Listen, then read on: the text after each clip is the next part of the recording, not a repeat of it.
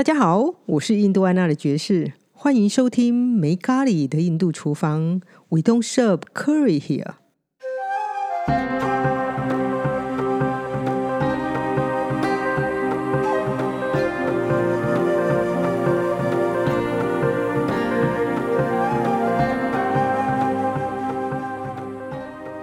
这一次呢，我们又来到了爬上坡好舒适。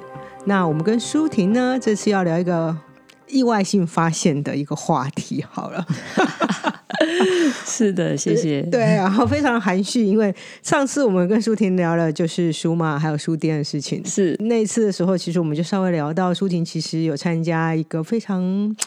在他人生中，其实跟印度有非常非常非常大的一个关联。是我人生去了四次的印度，其中有三次都是因为这个运动。对的，它是一种运动。对，之所以后来我们现在要录的原因，是因为日荣本屋的阿公呢再三强调跟我说啊，你一定要找舒婷录这一集啊，这个真是太有趣了，你怎么可以没有找他录呢？这时候录卡巴迪就是是非常棒的，因为十月份刚结束的杭州亚运，中华代表队卡巴迪拿下了有史以来最好的名次，女女子组第二名，男子组第三名。哇，嗯，是的，这是一个没有听过的运动，可是拿下这么高的名次，而且很重要的是，我们的女子组在预赛的时候，跟传统印度几千年来的传统的运动，他们有这个他们。出来，没有人认为他们会输的，但是我们在预赛时候跟他印度打到平手，哇！全场震惊，就是在包括印度的官方媒体的报纸，他们会说他们从今以后会记得 Chinese Taipei。是的，来，那我们请舒婷来介绍一下卡巴迪到底是什么运动。卡巴迪这个运动，我大概真的解释过很多次。比如说我们在国内比赛的时候，啊，我们搭计程车去旅馆，下榻旅馆，计程车司机就会说：“哎，你们是来比赛的吗？那你们来比什么？”全场静默，我们没有人想要解释这个运动。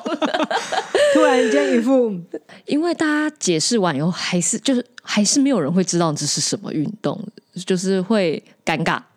啊，也对，就是对方这样，嗯，然后给一个很尴尬的微笑，然后就是说加油，哎，对对对，好那种 是，所以我们后来就会再有人司机，或者是再有任何人说，哎，你们来比什么运动，我们就会。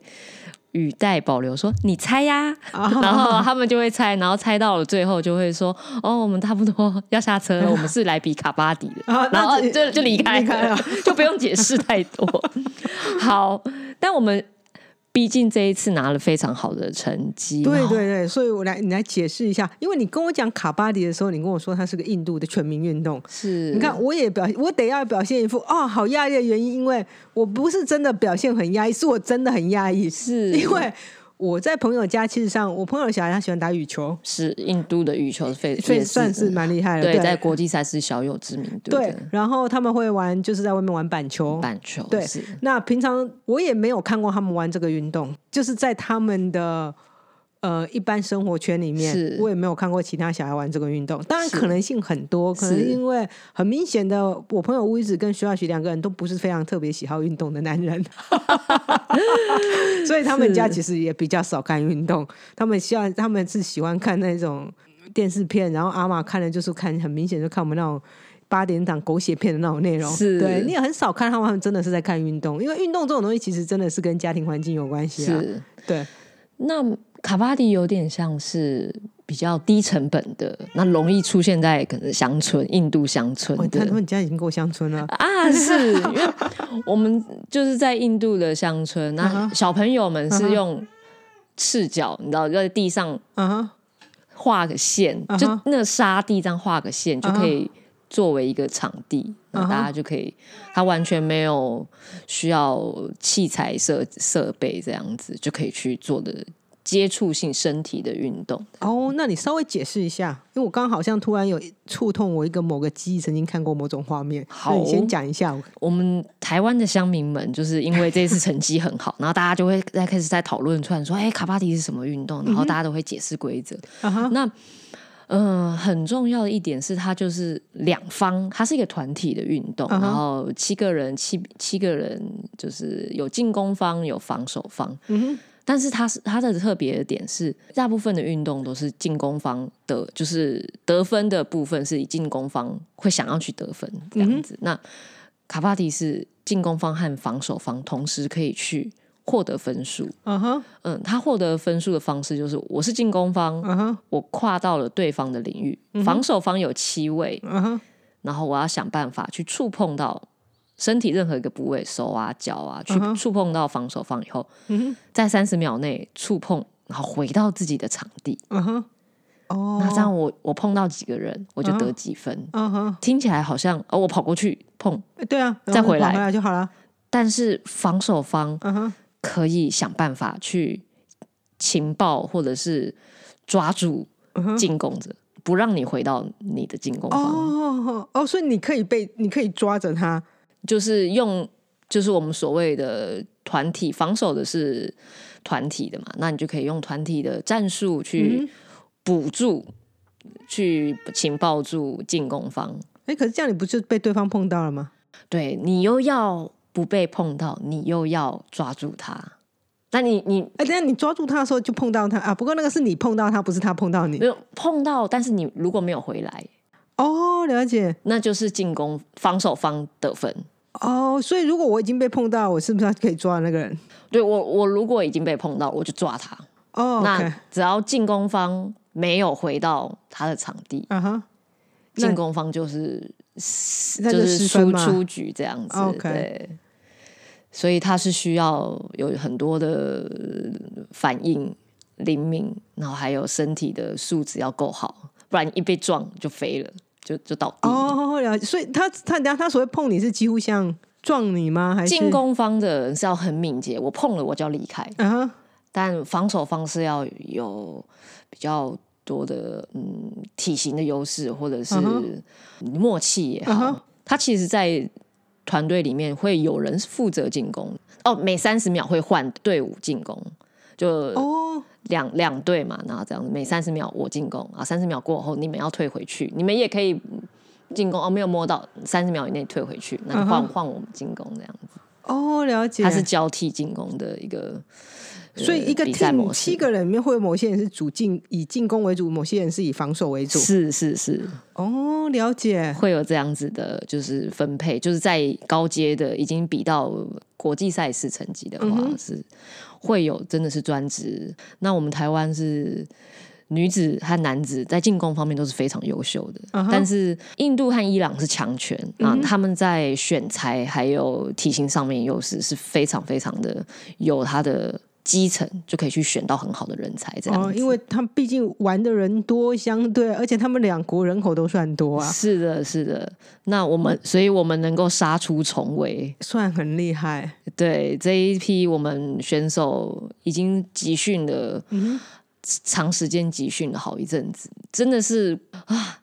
苦读寒窗十年的那种感觉，是，对，然后身为前辈的你看起来觉得，对，因为他们因为这一届，我我们是第一届被送去被送去国际赛，哦，对，那你讲一下你是怎么接触这个比赛？我记得第一次听的时候，我觉得听起来还非常的有趣。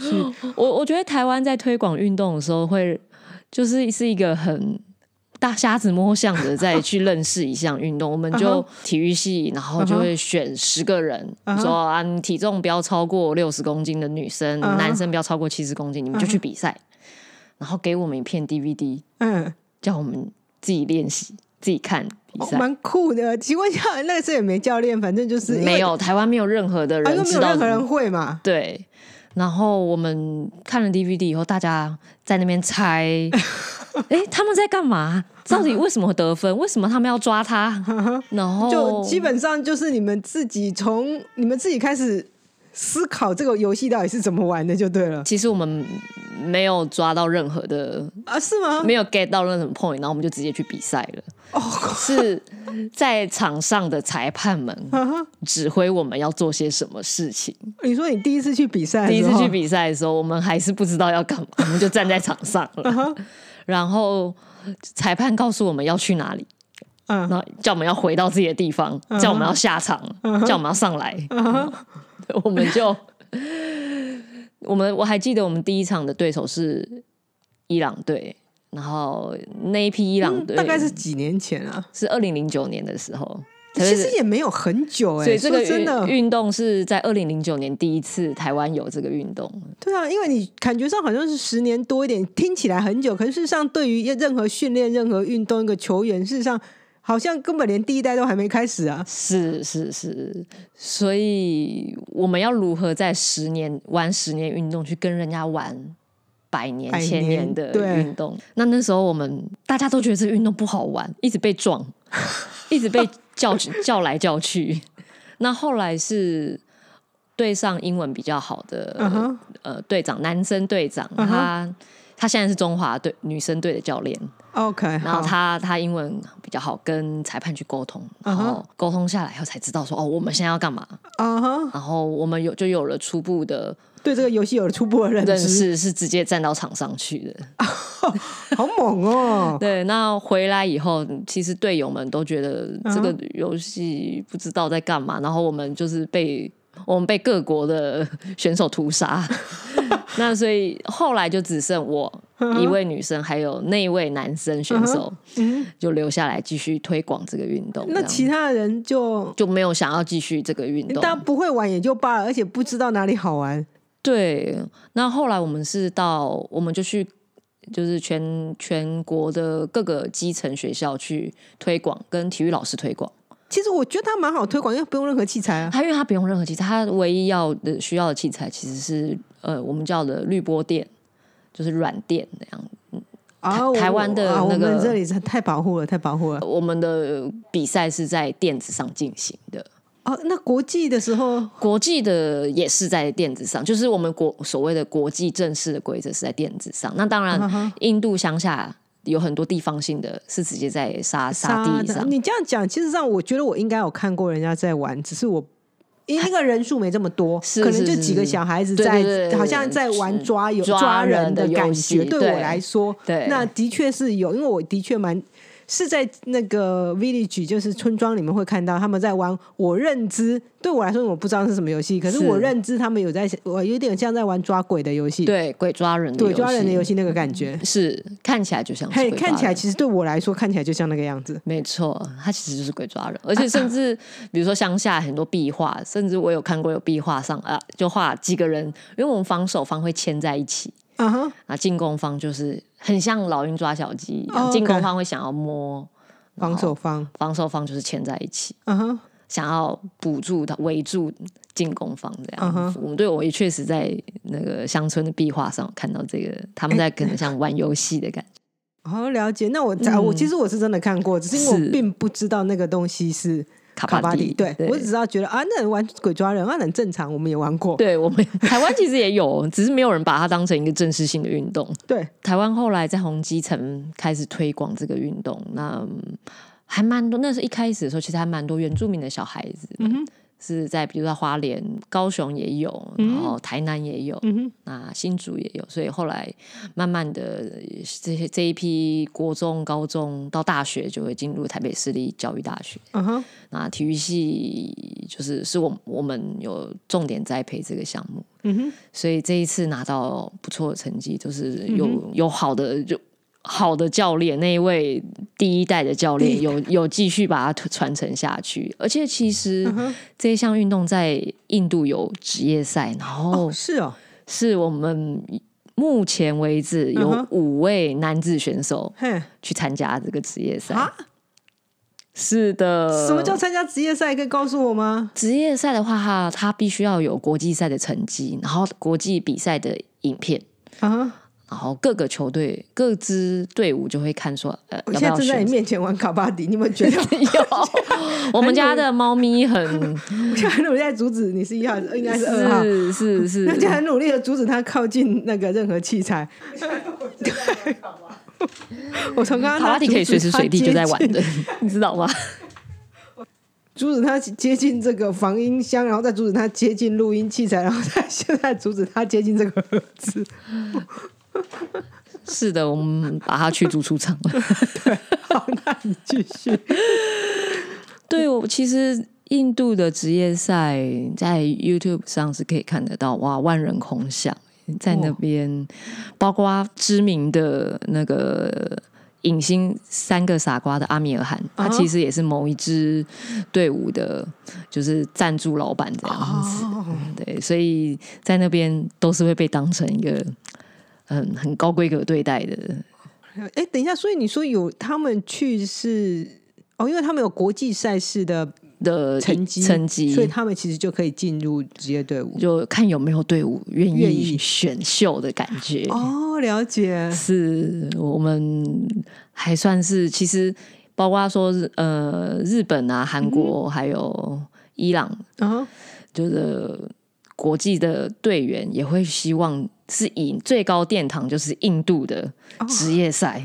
而且有点像，你知道，棒球最高级就是去美国，美国的大联盟，大联盟对吗？对，印度的卡巴迪的职业赛就像是大联盟的那最顶级的规格一样。也也是啊，因为伊朗好像本身是应该是没有职业赛嘛。呃，以前一阵子其实是有的，但是伊朗国内的。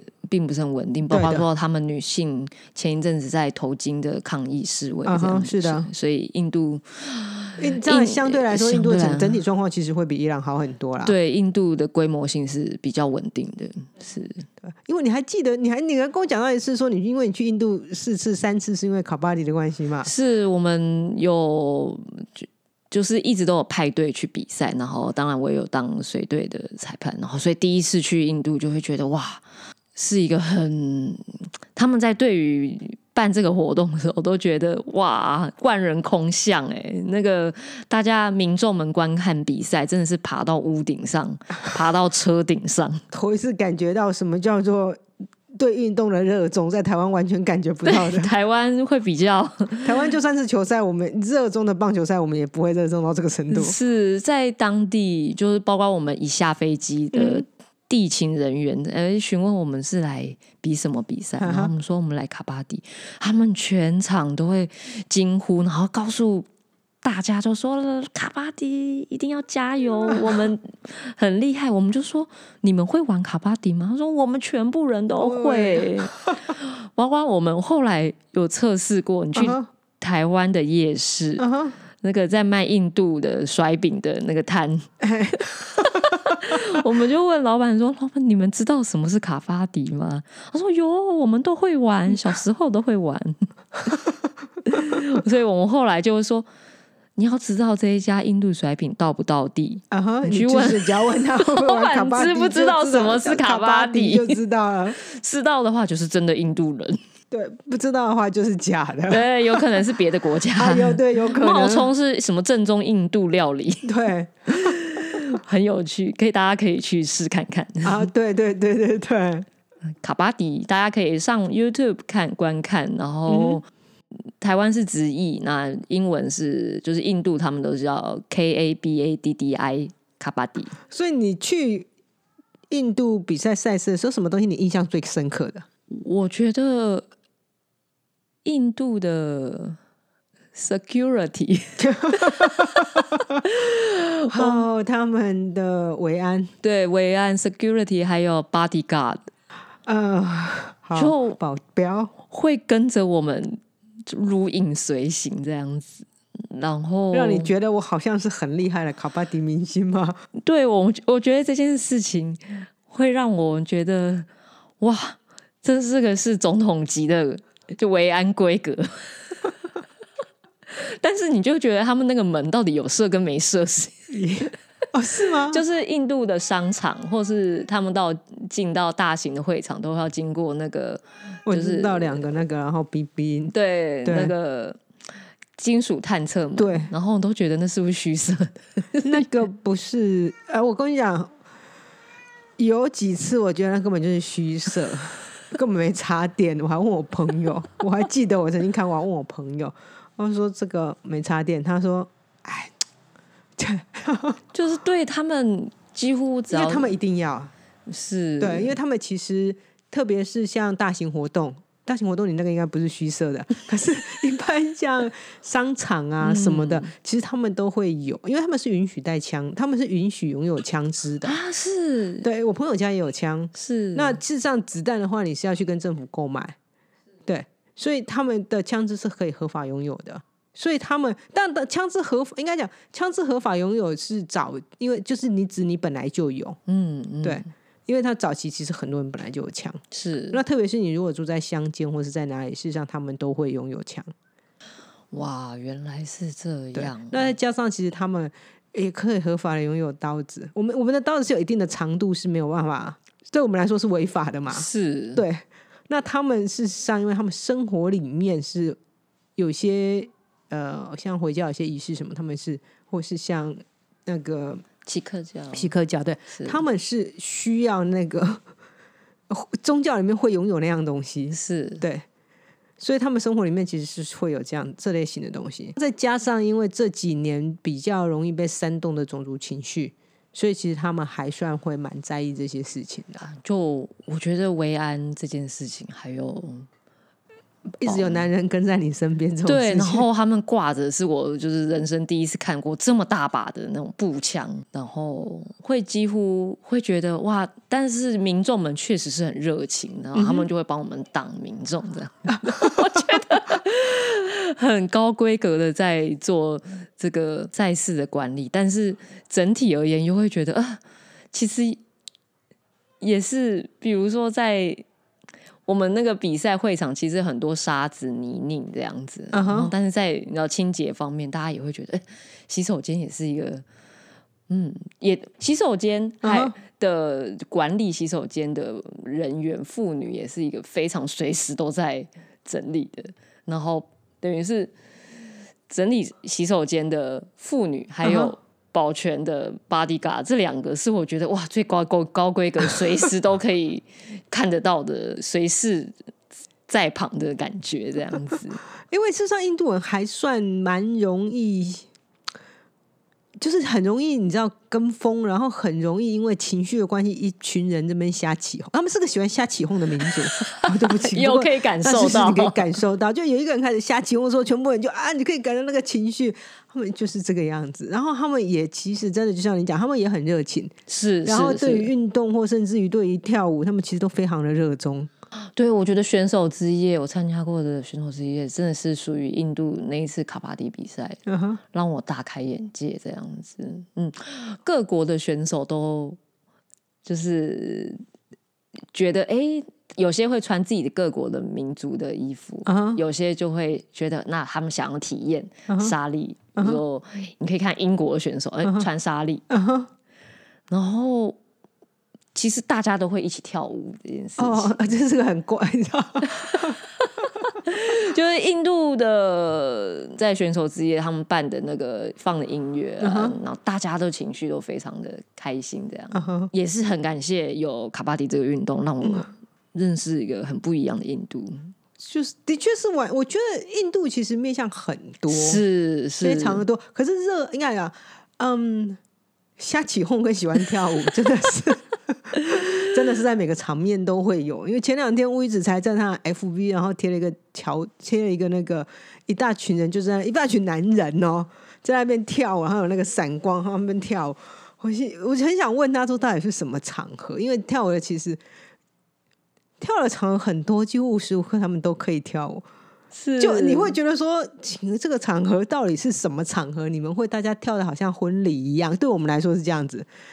然后我稍微瞄了一下啊，因为旁边有那个某个特别政党的旗子，对，因为可能他们那个那个地区域要选举了，是他们应该是去那个政党算支持或什么的，是。对，你觉得我们会在这种，我们会在你总统选举的时候，然后再载歌载舞，载歌载舞吗？不会，我们是有人唱歌，我们就在楼下，然后 就就一直叫蒜头蒜头就对了。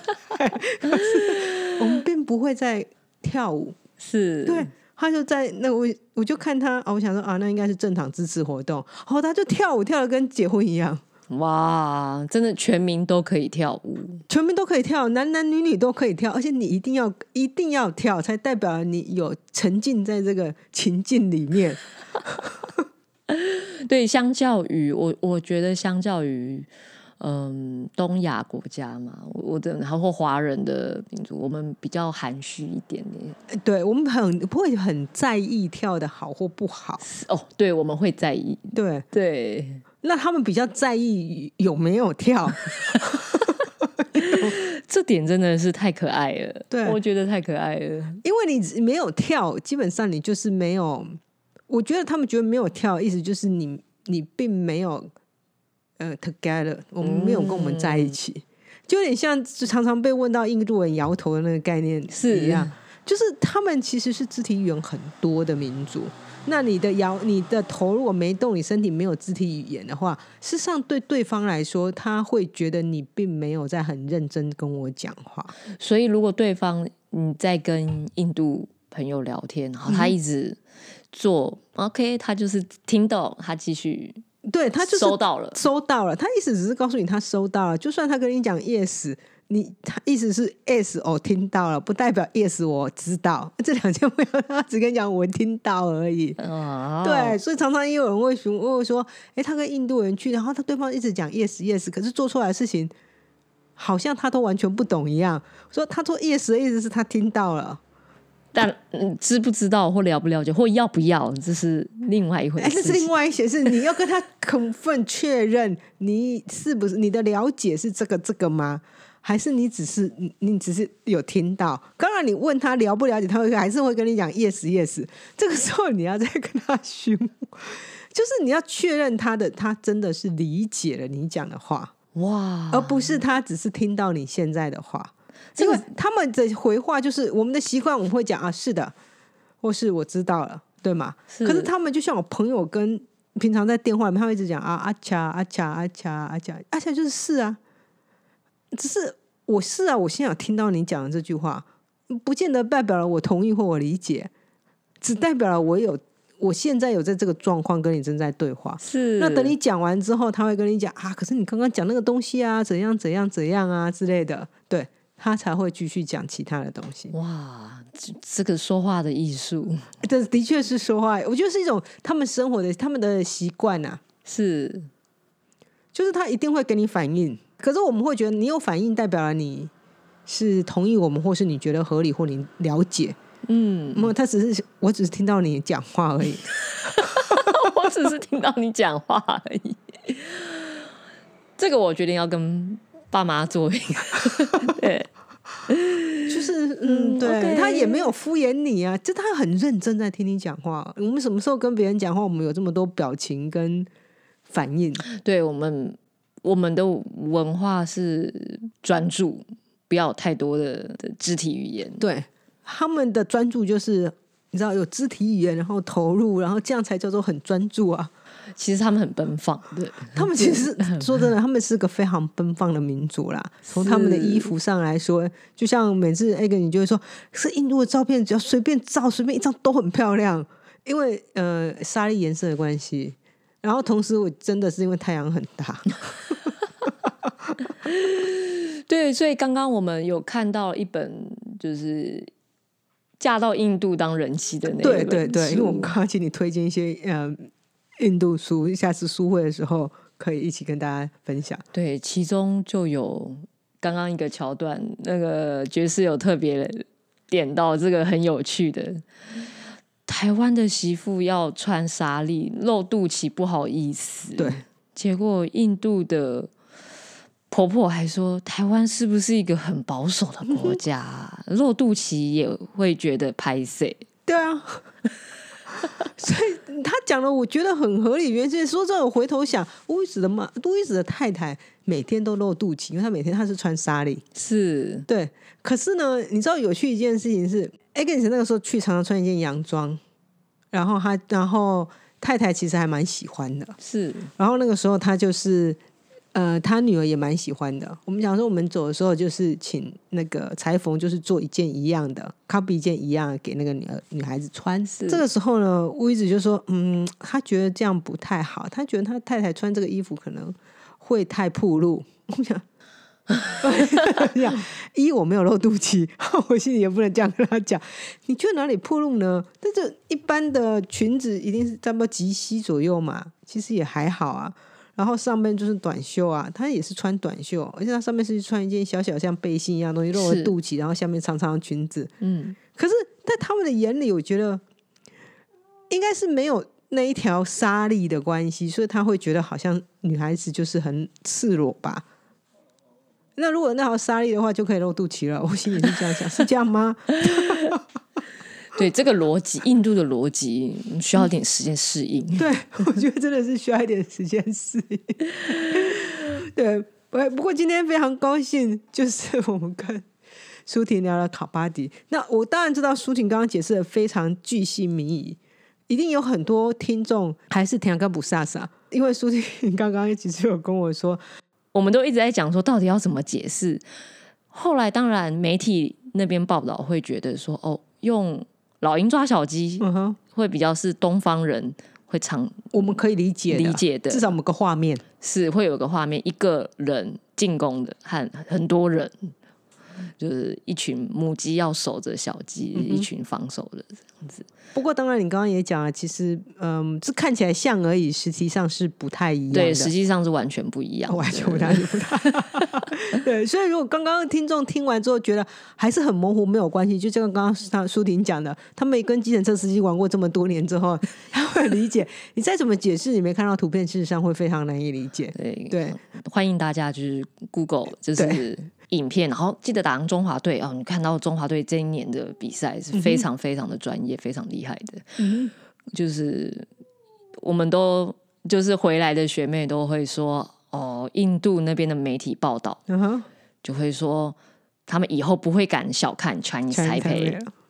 是的，我们在 这是件不得了的事情呢，在国际上就是人家承认可我们的能力这样子。嗯哼，真的，那欢迎。听众们呢，我们上网一起去看一下什么是卡巴迪，因为每年都会有比赛。希望以后，希望有一天可以叫台湾队，中华台北会越来越强。是的，我们很期待下一次的比赛。是的，好，那我们今天谢谢舒婷花费心思再跟我们大家解释什么是卡巴迪。谢谢爵士，谢谢大家。好，那我们下次见喽，拜拜，拜拜。